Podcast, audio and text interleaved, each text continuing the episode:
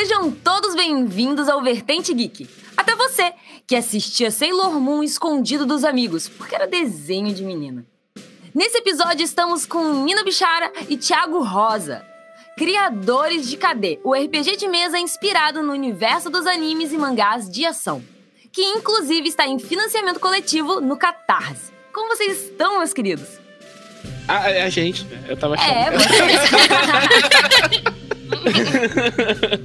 ah, pô, eu tô, eu tô bem, eu tô muito feliz com a recepção que a galera tá dando pro, pro Karyu Densetsu. A gente tá vendo um monte de pessoal apoiando e fazendo comentários e tal, e querendo mais coisas de recompensa, interessando pelo jogo. Então, essa energia toda é muito legal. É, eu também tô muito feliz com, com como o jogo tá sendo recepcionado e tudo mais. Tem sido, tem sido muito louco e muito bacana. Como surgiu o projeto e o que, que inspirou vocês? Vai lá, Thiago. O, o Karyu, ele. Assim, a primeira vez que eu vi o, o nome Karyu Densetsu era num, num, suplemento do, do Trash, que é um jogo indie do Will Clooney. O Karyu Densetsu primeiro foi uma campanha que ele fez com os amigos dele para testar o Trash. E quando eu quis fazer um play by mail baseado no Trash, eu usei o nome como base, mais ou menos, não, não tem muito a ver com a, a campanha inicial que ele fez. Eu ia dando update dele ao longo do, da campanha que a gente fazia no play by mail. E o Diri falou: Nossa, tipo, você tá fazendo uma coisa muito melhor que isso que eu jamais fiz. Então, tipo, fica com o nome, faz o que você quiser com ele, sabe? Aí, com o tempo, acabei desenvolvendo um jogo a partir daquela, daquela campanha, demorou muito tempo. Isso, isso eu fazia quando eu tinha 15 anos, sabe? A campanha de Play by Mail faz muito, muito tempo. E quando eu comecei a tentar desenvolver o jogo, eu tô percebendo que ele, o projeto não tava funcionando, não tava conseguindo produzir do jeito que eu queria. E eu precisava de alguém para me ajudar. E aí eu procurei a Nina. A gente tinha trabalhado junto e eu sabia que ela ia, tipo, trazer alguma coisa que fosse fazer o projeto andar. E foi o que aconteceu. E você, Nina? Você foi convidada. Ah, foi muito doido, porque assim. É... Eu, eu, como o Thiago falou, a gente já tinha trabalhado junto, mas a gente trabalhou em coisas pequenas e, e por um lado a gente trabalha muito bem junto. Mas mesmo assim é uma surpresa, porque era o jogo dele, que ele tava fazendo há muito tempo. É, que na verdade mudou pra caramba nos últimos dois anos, mas ainda assim era, era um projeto longo na vida dele, e aí você entra no meio e aí você. o que eu faço aqui? Mas eu sou muito palpiteira. então, assim, não deu muito tempo que eu coloquei a mão, eu chamei o Thiago numa calma e falei, Thiago, o que você tá fazendo? tem um monte de coisa que tem que fazer, tem que arrumar isso, tem que arrumar aquilo, e aí, e aí a gente foi fazendo. Foi assim. E o projeto, ele recentemente chegou a o quê? 50% do financiamento, que menos de uma semana, quase uma semana. Qual que é o sentimento dessa conquista enquanto criadores, assim? É, assim, eu tô bem impressionado. A gente tinha feito uhum. várias projeções, né? Atualmente a gente tá em 66%. A gente tinha feito algumas. A gente tá com o que? Quatro, cinco dias de campanha a gente tinha feito algumas projeções assim, e eu, eu já trabalhei muito com financiamento coletivo, né? Eu fazia consultoria para vários financiamentos coletivos aqui, que, que já rolaram. Fiz consultoria no Demon Lord, consultoria no Sétimo Mar, no Shadowrun. Mas o, o, grande, o grande lance é que eu imaginava que em uma semana a gente tinha chegado em 30%. Esse era a minha projeção mais realista, assim. E a gente chegou em 30% no primeiro dia. Então, assim, foi uma recepção muito boa. A gente tá fazendo o que pode para para levar ele às pessoas, né? Garantir que tipo, a maior quantidade de pessoas possa ouvir sobre o que é o jogo e ter a oportunidade de se interessar. Mas ainda assim eu não esperava que fosse ser bem recebido do jeito que tá sendo. Tem várias outras metas para bater também. E as recompensas são de vários parceiros. Isso, a gente tinha, inclusive, a, maior parte das recompensas que a gente tinha dos nossos parceiros esgotou já, porque o é. pessoal pegou. o pessoal pegou de, de, lata, mas a gente teve o. Assim, o. O Karyu, ele é um jogo principalmente sobre os laços que você vai desenvolver com as outras pessoas à medida do que você. da sua vida, né? Do seu caminho. E no. Eu acho bacana que isso reflete na campanha. Porque tudo que a gente está desenvolvendo a partir do, do trabalho que eu e a Nina estamos desenvolvendo com o RPG esses, esses últimos anos, né? Então, tipo, a, a, galera que tá ajudando a gente é uma galera que, tipo, uhum. a gente já ajudou antes, ou que, com quem a gente já trabalhou antes. E, e, é uma troca muito boa, assim. O, o lance toda da trilha sonora também, que a trilha sonora da, com a, a banda, Pilfer. O, ela tá assim, a Pilfer tá ajudando muita gente. Eles estão dando um álbum digital para todo mundo que apoiar. Os apoiadores de nível mais alto ganham camiseta também. E essa relação toda com a Pilfer aconteceu porque o, o, vocalista da Pilfer é meu colega de infância, assim. A gente estudou junto e tal. E aí ele. É a mesma coisa, né? São os laços que a gente estabeleceu antes que acabam te ajudando no, no futuro, no seu são parte da sua vida, do seu caminho, né? Eu acho que a gente foi descobrindo, porque né, conseguir terminar esse livro foi uma coisa de, de usar aquilo que funciona bem. Né? Eu e o Thiago trabalhando juntos para terminar um, um, um, projeto e ele sair legal. É, e, e, eu acho que disso a gente foi tendo mais vontade de chamar gente que a gente conhece, que a gente sabe que, que faz bons projetos ou trabalha bem com essas pessoas, e a gente foi só chamando essas pessoas. Então, o, o, acho que o projeto cresce mais fácil quando ele tá nesse ambiente bacana, sabe? É tipo colocar uma plantinha num solo bonitinho e regar todo dia, tipo essas coisas assim.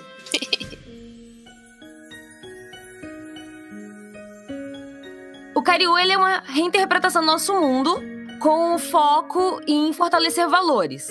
De que forma isso foi re relevante durante o desenvolvimento do RPG? Você quer, você quer começar essa? Né? Pode ser, pode ser, pode ser. Uhum. É, então, o, eu acho que é muita questão de daquilo que a gente vê em livros de distopia, só que de um jeito melhor. Então, assim, teve até momentos que, tipo, ah, sei lá, eu fui escrever algum xingamento em alguma parte, e aí o Thiago virou e falou assim: não, acho que isso aí não ia rolar, porque porque ninguém, ninguém ia tentar ofender o outro com isso e tal.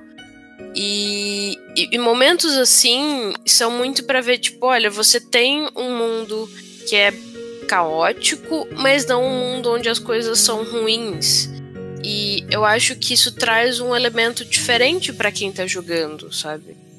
Que é, todo mundo tá preocupado. O jogo ele te propõe a buscar o seu caminho no mundo e não a salvar o mundo, não necessariamente salvar o mundo de um mal horrível, sabe? Não necessariamente isso. É, então, meio que dá a chance das pessoas viverem a, a, o que elas querem no máximo da vida e meio que é uma paródia da vida, porque é isso que a gente tá tentando fazer, sabe? Tipo, achar nosso cantinho no mundo. E ninguém tá tentando salvar o mundo todo dia, saca? Então, acho que são essas relações entre realidade e, e ficção. É, tem uma, uma pegada que a gente fez, porque é muito comum, virou até um, um clichê em, em termos de descrição do cenário de RPG, você apresentar o, o seu mundo como. Desde a época da, da quarta edição, né? De apresentar o seu mundo como pontos de luz no mundo de trevas, né? Você tem alguns lugares que são tipo civilizados e o resto é, é, é violento e ameaçador para você poder ter um motivo para os aventureiros irem lá, né? E a, a, nossa abordagem é meio que o contrário. A maior parte do mundo é, tipo, muito bacana, muito legal e tá ótimo. E tem esses pequenos problemas. Só que como o, o resto do mundo é muito. é muito acolhedor, você tem um, um incentivo para ir lá e, tipo, fazer alguma coisa a respeito daqueles problemas, assim, para proteger a luz que já existe no mundo. Em questão de questões de regras e sistema, como vocês chegaram e fecharam essa questão tática de um mundo good vibes também, né? Que não é. Você não precisa salvar o mundo todo o tempo. vocês chegaram nela? É, o lance todo da, das regras táticas foi meio complicado, porque a gente queria trazer. Primeiramente, não queria usar é, grid, eu não queria usar nenhuma espécie de, de mapa de batalha, não queria que precisasse de miniatura para jogar, ou de, que você tivesse que fazer nenhum rascunho. Porque a maior parte do tempo que eu joguei o, o Kario Densetsu foi por play by mail. Eu não queria que dificultasse pessoas quisessem jogar online, assim. Eu não queria que tivesse esse obstáculo. E aí, para encontrar um jeito de fazer isso, ao mesmo tempo que mantivesse essa ideia de taxa, que geralmente está muito relacionada com, com movimentação, né? A gente teve que ver o, o, que ia fazer. A gente acabou encontrando uma solução dentro de Janken, de tesoura, pedra e papel, né? E o nosso modelo de, de tática e estratégia é baseado nisso. A gente tem um, um, triângulo de ataque, e quando você faz determinado tipo de ataque, por exemplo, um, um golpe, se você erra um golpe contra o seu oponente, ele pode retaliar e fazer um agarrão. Então, sempre que você ataca, você abre uma brecha. Então, tem toda uma questão de antecipação e, e tática, sem você precisar de um mapa. E sem, ah, é, e a gente podendo manter a estrutura de turnos também. Porque uma das nossas inspirações é o Street Fighter RPG, que ele não usa. Da, da White Wolf. Que ele não usa é, é turno do jeito que a maior parte dos RPGs usa. Ele usa cartas e velocidade, cada um vai interrompendo, e é tudo muito simultâneo. Mas isso também é problemático para você não estar tá jogando ao vivo. Você tem que preparar as cartas de antemão e tal. E isso dificulta em qualquer mídia que não seja o, o jogo presencial. A gente queria encontrar um jeito que pudesse manter a estrutura de turnos, que também remete ao mangá, que é a nossa principal inspiração, e manter a parte tática. A solução que a gente encontrou foi isso: o triângulo de de ataques, um nível baixo de. A gente não tem, não usa pontos de vida, como a maior parte dos jogos usa, apesar de fazer. Pra, pra anime shonen até faria mais sentido os shonen de combate usar ponto de vida. Mas como a gente tá se baseando em anime seinen, a gente não tem isso. A gente tem uma condição de ferido. Quando um golpe causa dano acima de determinado patamar, você tá ferido. Se você fica ferido de novo, você tá nocauteado. Então os combates são bem ágeis. Nossa stream de quarta-feira, a gente teve um combate que foi terminado em duas jogadas. E ainda assim ele foi, tipo, bem interessante. Todo mundo tava nervoso a cada uma das jogadas de dados. Então, eu acho que nesse sentido funcionou. É porque a. Eu tive uma conversa recentemente sobre isso. Normalmente, olhando de fora, a gente sempre coloca que o interessante do combate é o combate épico do RPG, de várias ações, e na verdade não. Às vezes, o que faz o combate legal é aquela rolagem ou aquela situação que motiva o jogador. Então, não importa se foi só, tipo, uma questão de segundos no jogo. Para você, a sensação que fica é aquela tensão e o alívio depois, né? Isso que faz ser divertido. É, exatamente. Essa é a grande, é a grande pegada. Assim. No jogo sempre vai ser rápido, mas na nossa, na nossa cabeça, no desenvolvimento, o negócio, o tempo desacelera até aquilo andar, né? Eu acho isso um momento muito bacana. É, como tem os trunfos e as técnicas também, o fato de você poder usar elas durante o combate, né? Anunciar que você está usando e usar elas durante o combate, é, eu acho que a pessoa se sente feliz, sabe? Como como às vezes você pega num outro RPG um talento e às vezes você usa ou não usa, ou você tá usando e, e nem parece que você tá usando aquilo que você demorou tanto tempo para conseguir ter e tal. No, no Cardense você tá o tempo todo usando a, as suas técnicas que você pegou, então acho que rola uma satisfação nesse ponto também. Né, para enfatizar a satisfação, a gente tem até a regra do Kiai, que você grita o nome da técnica, ela é mais barata para você usar. É a melhor parte. Não pode me dar essas coisas, não, porque senão eu exagero. Aquela pessoa que a, até nos RPG mais tradicional da vida faz questão de falar o nome da magia. Imagina se eu ganhar alguma coisa se eu fizer isso, gente. Maravilhoso. Pois é. Estamos pensando em todo mundo. Verdade, olha só. Agora é aquele momento que os convidados me ajudam a responder as perguntas que recebemos dos ouvintes. Caso você queira enviar uma pergunta sobre RPG, games ou aquela dica para tocar o coração da cheirosa, envie para contato@vertentegeek.com.br com o assunto podcast ou nas redes sociais com o hashtag VertenteCast. O arroba Paulo pergunta como fazer amigos que não jogam RPG começarem a jogar? Assim, isso eu acho às vezes meio complicado, que você tem que ver se o cara tem interesse de jogar primeiro, assim. Você primeiro tem que perguntar e tal, falar. Primeiro fala com o jogo, fala sobre o jogo com, com a pessoa e depois ver se gera algum interesse. Porque às vezes você tenta forçar, e se o cara tenta jogar só pra te deixar feliz assim tal, ele muito provavelmente não vai curtir. Você tem que estar muito de mente aberta para conseguir gostar de RPG. E como vender o KD para o seu amigo? Acho que eu sei o jeito, mas eu geralmente faço uma analogia para as pessoas que não estão conseguindo entender ou ver qual é do jogo. Então eu falo alguma coisa assim: ah, é parecido com Street Fighter. ou então é, é, é Last Stand, que é um dos jogos que a gente se, se inspirou. É Last Stand com Hadouken, alguma coisa assim. As pessoas costumam, costumam entender. E você, Nina? Como que você chamaria aquele, aquele colega que não sabe, não tem ideia do que é RPG para jogar esse seu jogo maravilhoso? Olha, é, eu acho que iria pelas coisas que ele gosta, entendeu? Eu acho alguma coisa no jogo que ele gosta e, e, e não botar pressão, tanto para jogar Kaidensetsu quanto para jogar qualquer outra coisa. É, vai de boa, não, vai ser bacana, você pode fazer aqui o Inuyasha e tal. E, e, aí você ajuda ele a fazer a ficha do Inuyasha no Karidensetsu, que inclusive tem uma imagem no Facebook disso já. É... Eu vou muito por isso, assim, às vezes toda vez que eu tenho que falar é tipo, não, tem uns Inuyasha, assim, uns yokai, porque eu gosto de, de yokai, então quase ninguém fala disso, porque todo mundo fala do, da parte de luta, de fight, aí eu fico toda, tipo, não, tem uns yokai, tem uns yokai da hora, vai lá ver o negócio dos yokai. E aí Yokai é muito da hora, né? Pelo, pelo... É muito da hora. Mas vamos pro arroba Eduardo pergunta. Qual era a maior dificuldade de vocês, como mestre barra jogadores, no início? E qual é a maior dificuldade hoje? Que pergunta difícil também, eu tô. Nossa, que excelente pergunta, cara.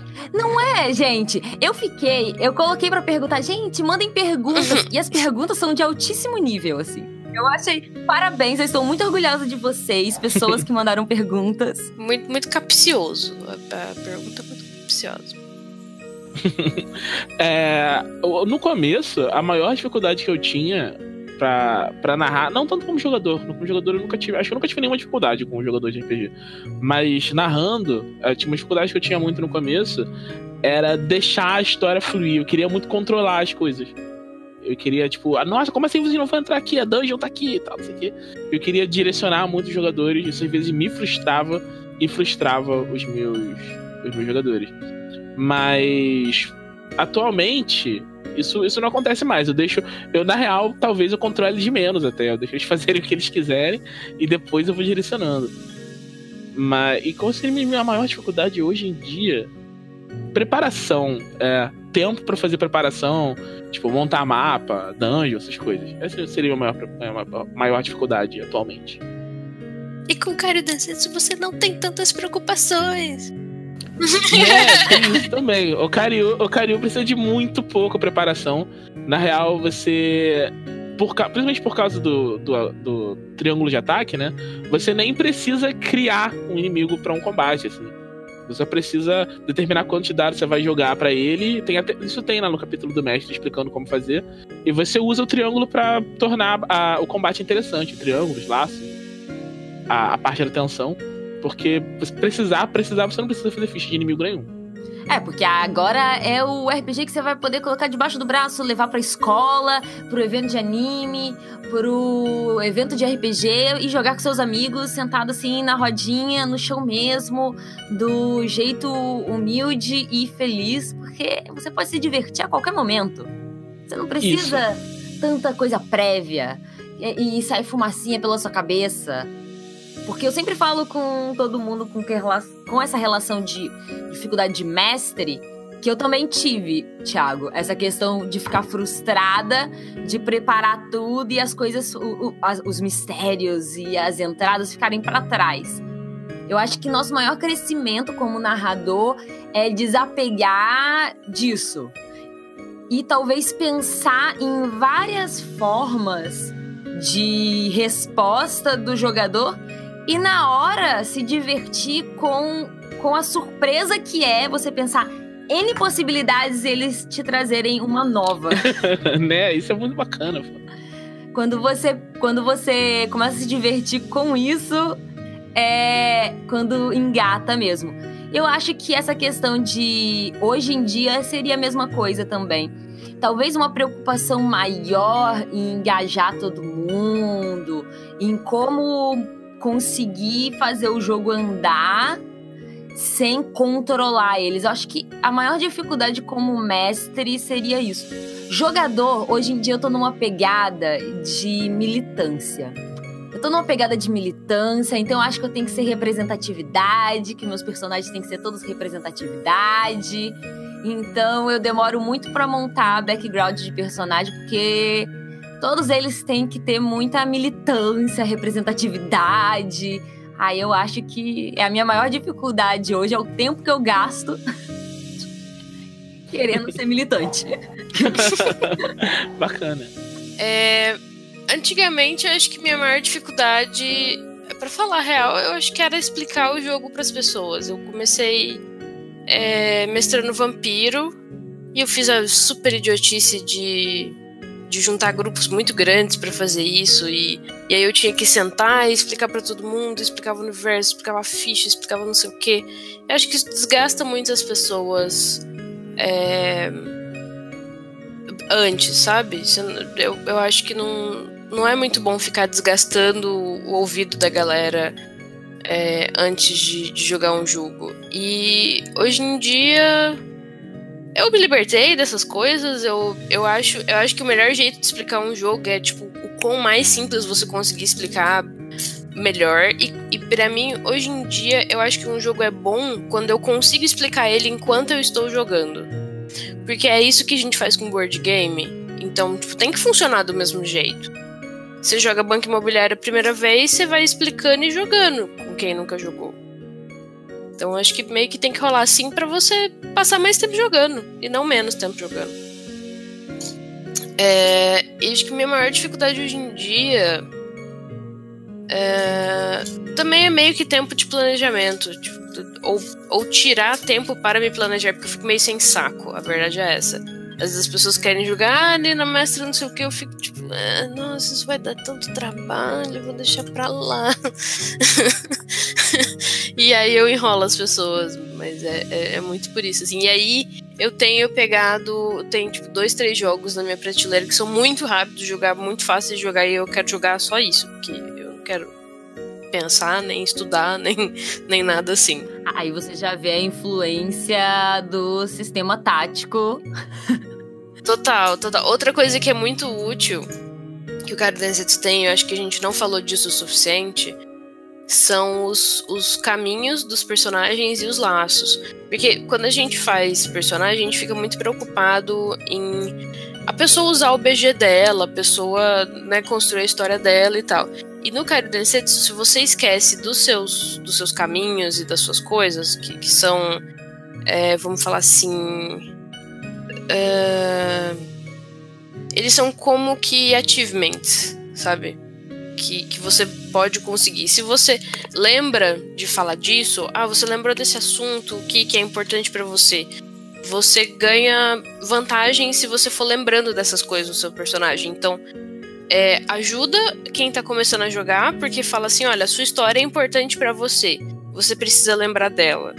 E ajuda o narrador também, porque o narrador não tem que preocupar tanto com desenvolver a história do personagem, porque o, o, jogador vai ter que estar tá preocupado desenvolver a história dele, porque é importante para ele e porque ele vai ter vantagens com isso.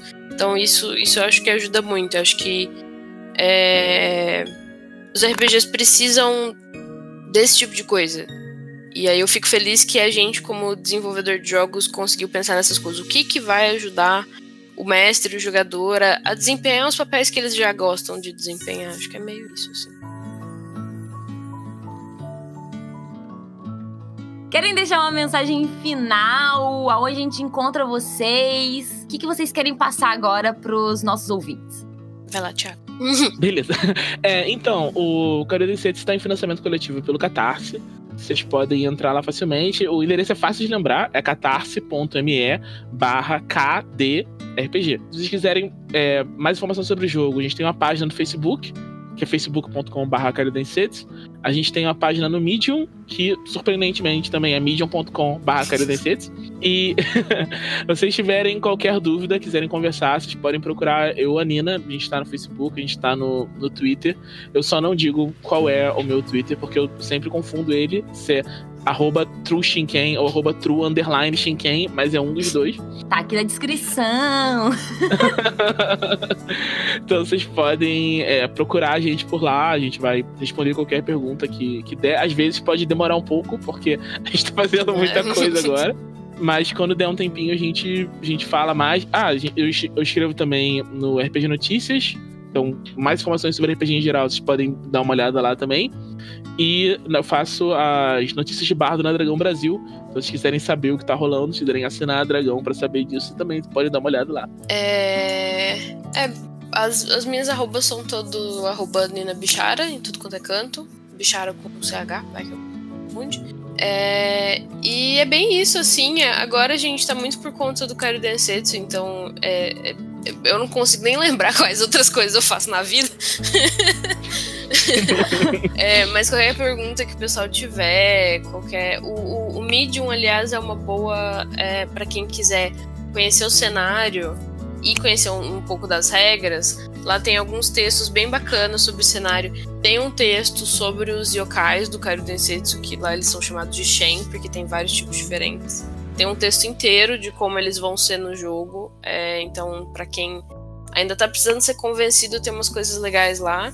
E, e, galera, vamos tentar bater meta, porque tem muita coisa legal que a gente tá tentando lançar junto com o jogo. Porque, né, no, a gente tá tentando lançar o, o jogo normal, mas tem suplemento, vai ter antologia de contos, vai ter um monte de coisa bacana. Então, bora tentar aí passar esse 100%. Encerramos a conversa hoje deixando aquele pensamento especial. Por que deixar para depois o que você pode fazer agora? Apoie o financiamento coletivo do KD e seja mais top maravilhoso nos seus dias. Muito obrigada, eu sou Josi Chilos e esse é o Vertente Geek. Boas rolagens!